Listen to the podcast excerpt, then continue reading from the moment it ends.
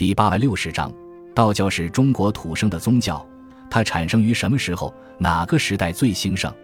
中国古代一向有儒、释、道三教并存之说，其中儒教并非严格意义上的宗教，佛教来自于印度，只有道教是真正意义上土生土长的宗教。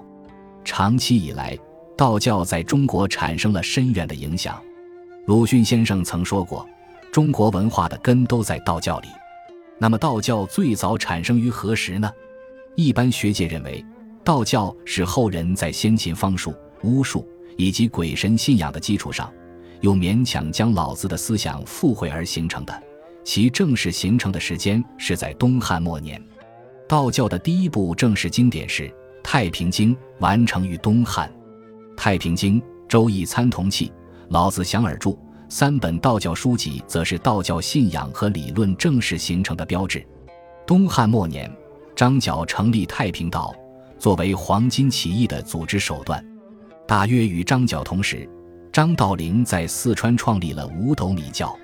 太平道和五斗米教是道教开始正式有实体活动的开始。后来，黄巾起义失败，太平道消失，而五斗米教流传下来，并更名为天师道，也即正一道，向中原内地传播。道教开始逐渐成为影响全国的宗教。道教创立之后。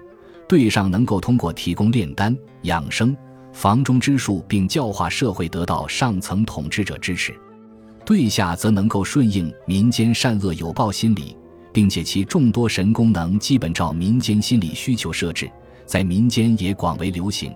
对中则通过其飘逸旷达、清净无为的出世思想，吸引了知识分子。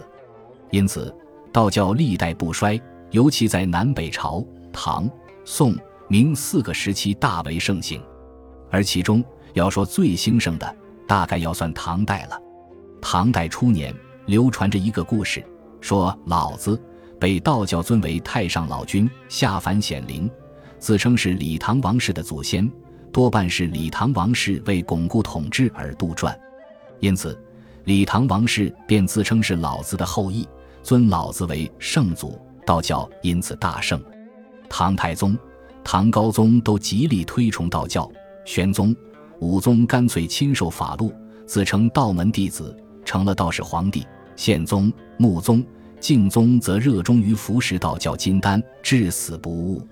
在唐王室的扶持下，道教一时达到极盛，尤其在四川，道观林立，高道辈出，名重全国。当时许多道士被民间传为神仙。民间还诞生了著名的八仙的传说，学道求仙也成为当时的一种社会思潮。著名诗人贺知章就弃官入道，李白也曾专门到岷山学了一段时间的道术。